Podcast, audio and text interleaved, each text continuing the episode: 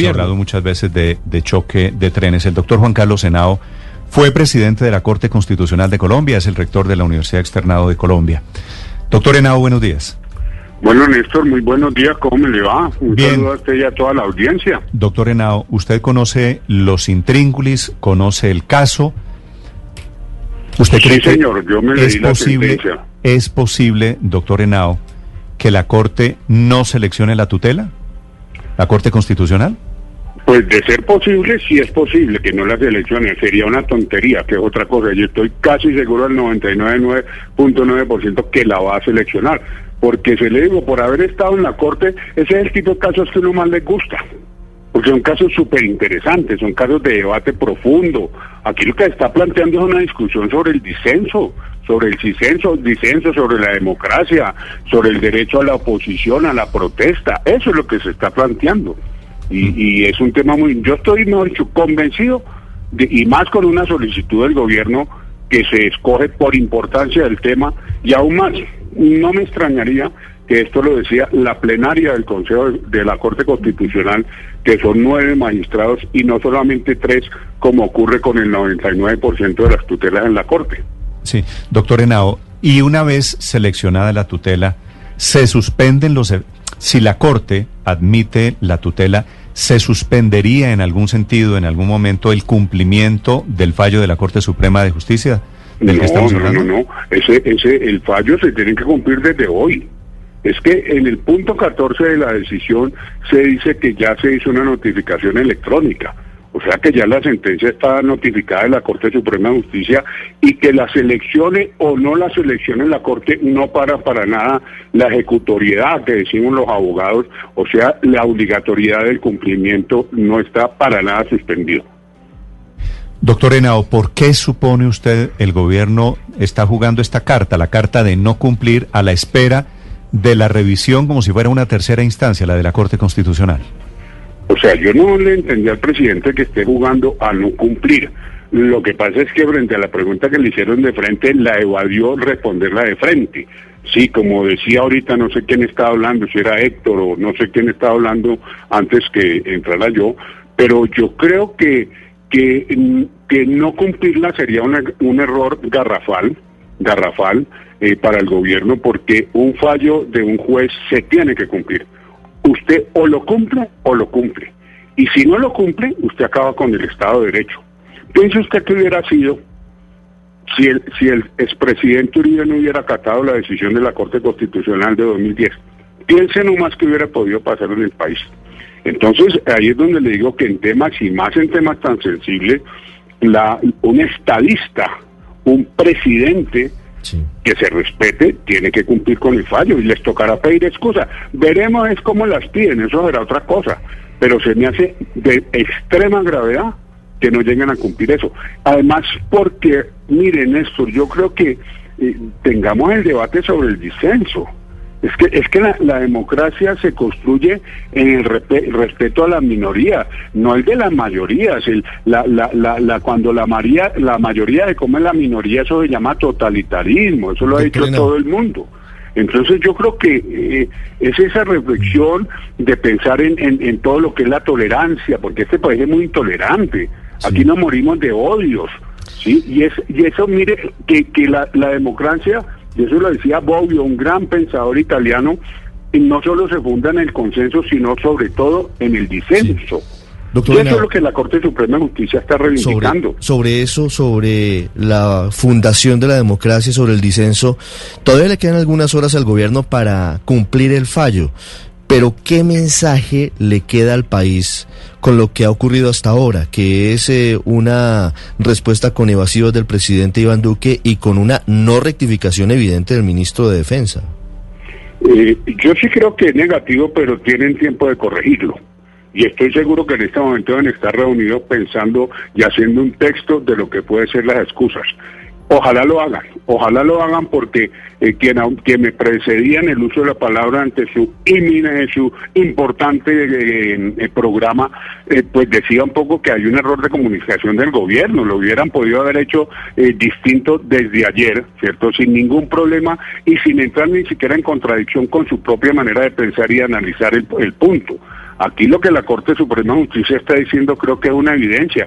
Que hay abusos de la, de la fuerza policía, policial es evidente, es que eso no se puede, no se puede tapar eso con las manos. Y eso que, que, que, es sistemático. Nunca la palabra sistemática significa que todos los agentes de policía son unos asesinos. Por favor, ni más faltaba, eso no lo dice nadie como la policía, una institución básicamente querida por la, por la opinión pública.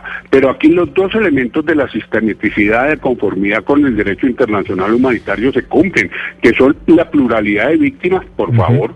Y eso que están analizando casos de 2015, ¿cierto? Pluralidad de víctimas y una naturaleza no aislada de los fenómenos que están ocurriendo, lo cual en la sentencia, mire usted, eh, eh, Néstor, hacen un análisis increíble, desde mingas mm. indígenas hasta protestas en Santander, de Quilichao, Bogotá, Medellín, Cali, Barranquilla, ¿cierto? En donde logran recoger pruebas de cómo esto no se ha aislado, esto no es una persona mala que le dio y se enloqueció y le dio por disparar. E, entonces es un momento de reflexión, yo creo, para proteger la protesta, que es lo más importante de una democracia. Profesor Henao, dice usted que eh, ojalá corrijan y que sería un golpe al Estado de Derecho, pero en la práctica, eh, ¿qué pasa con quien incumplió esta sentencia de tutela? Porque a hoy es claro que el ministro de Defensa y aún el presidente de la República no la han cumplido hablemos hipotéticamente, no la cumplen. ¿Qué les pasa a ellos como ciudadanos? Pues eh, eh, eh, primero incurren en desacato, se tramita un incidente de desacato que la Corte Suprema en la parte resolutiva dijo que ella en cualquier momento puede volver a ser competente, se produciría políticamente un choque de trenes con todas las consecuencias políticas y de manifestaciones que eso pueda generar, pero en efecto un desacato puede llevar hasta arresto de personas. ¿Cómo que se produciría un choque de trenes, doctor Henao? ¿Ya no estamos en un choque de trenes? Pues estamos a media, es que los periodistas siempre son más afanados que los hechos, porque de eso se trata precisamente, creo yo, mucho en las noticias. Démosle el tiempo, esperemos a ver qué pasa aquí esta noche. Pero ¿en qué, ¿en qué estamos siendo afanados los periodistas hoy?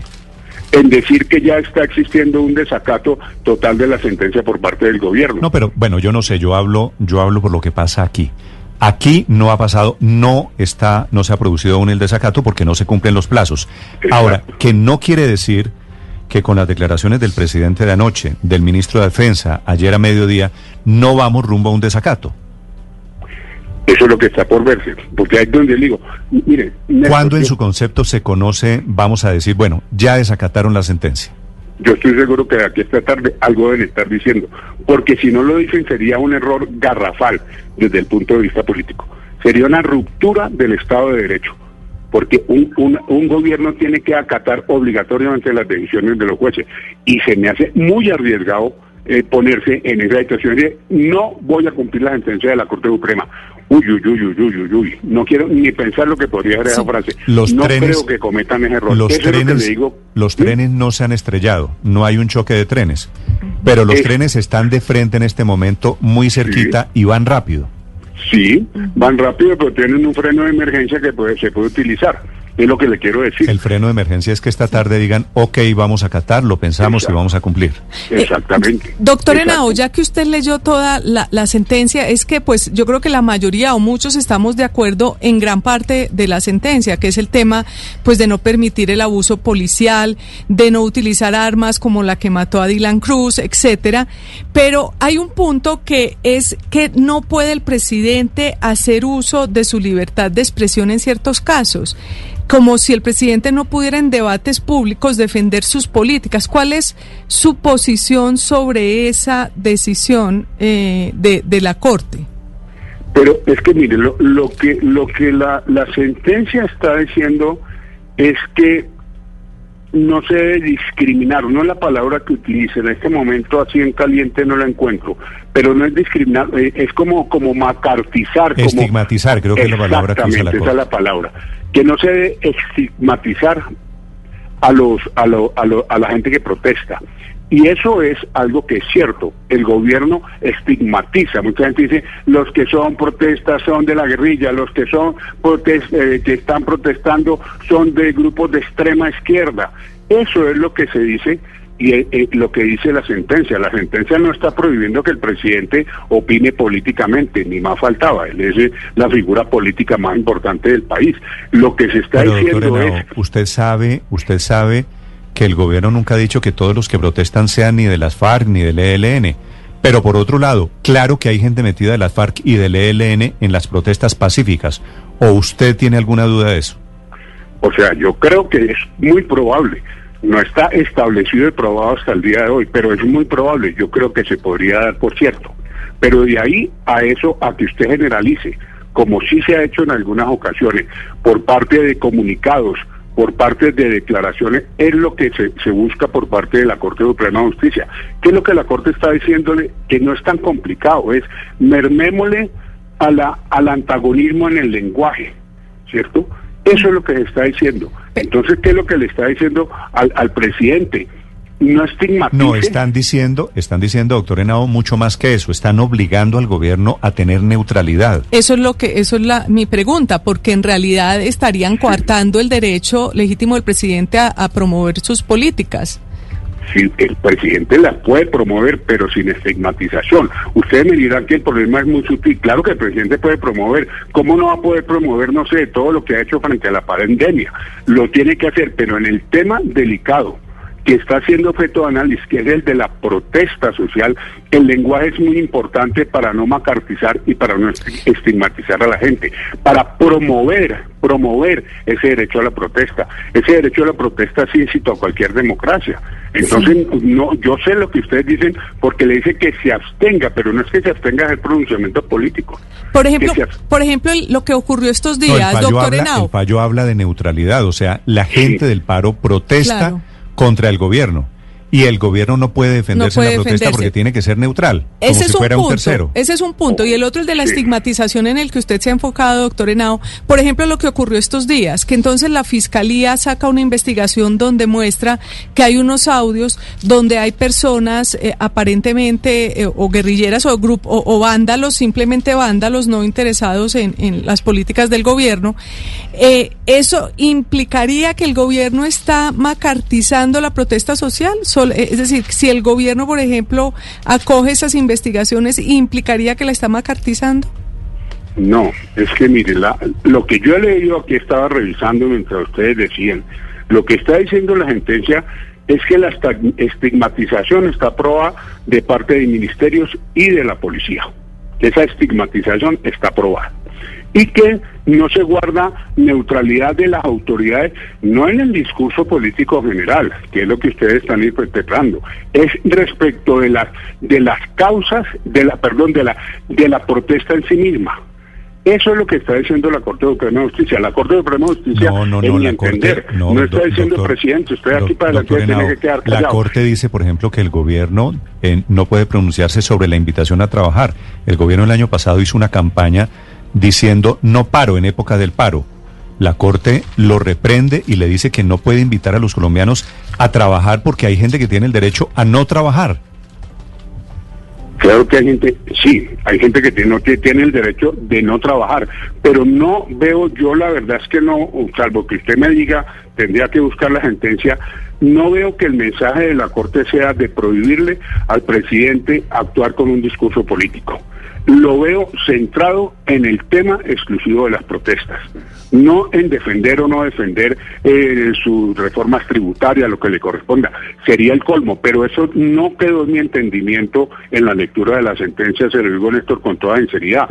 Creo que la sentencia se centra es en la no neutralidad y establece pruebas en la no neutralidad frente a la protesta social, pero no en términos generales. Eso es lo que yo entendí sinceramente de la sentencia. Puedo estar equivocado, pero no da el tiempo para ponerse a averiguar en este momento. Doctor Henao, le hago una pregunta final. Un fallo de la Corte Suprema vía tutela, como este, de la Sala Civil, ¿puede ser inconstitucional? Eh, claro que sí, podría llegar a ser. Cada vez que, que, una, una, la Corte Constitucional, que es la autoridad suprema judicial en materia de derechos constitucionales fundamentales, anula una sentencia de un juez, es porque considera que la interpretación constitucional no es correcta. Eso se da cientos de veces en, en, en, en la Corte Constitucional, eso no es extraño, digamos. Y ahí es donde va a estar el debate. Y el debate va a estar, aquí fue cuatro contra dos, cuatro a favor de la tutela, dos en contra. Veremos a ver qué pasa en la Corte Constitucional. Eso puede, el tema es polémico. Esto es lo que los constitucionalistas llaman los casos límites que son los casos más interesantes que hay en el derecho, y en la sociedad, y en el periodismo, y en todo, porque son casos que ponen a pensar a la gente, que la ponen a debatir. Bienvenida a ese debate, que es a lo que nos está invitando en el fondo la Corte Suprema de Justicia. Es el ex magistrado Juan Carlos Senao, es rector de la Universidad Externado de Colombia. Gracias por acompañarnos esta mañana, doctor Henao. No, gracias a usted y a Blue. Hey guys, it is Ryan. I'm not sure if you know this about me, but I'm a bit of a fun fanatic when I can. I like to work, but I like fun too. It's a thing. And now the truth is out there. I can tell you about my favorite place to have fun. Chumba Casino. They have hundreds of social casino style games to choose from with new games released each week. You can play for free anytime, anywhere and each day brings a new chance to collect daily bonuses. So join me in the fun. Sign up now at ChumbaCasino.com. No purchase necessary. BGW. Void were prohibited by law. See terms and conditions. 18 plus.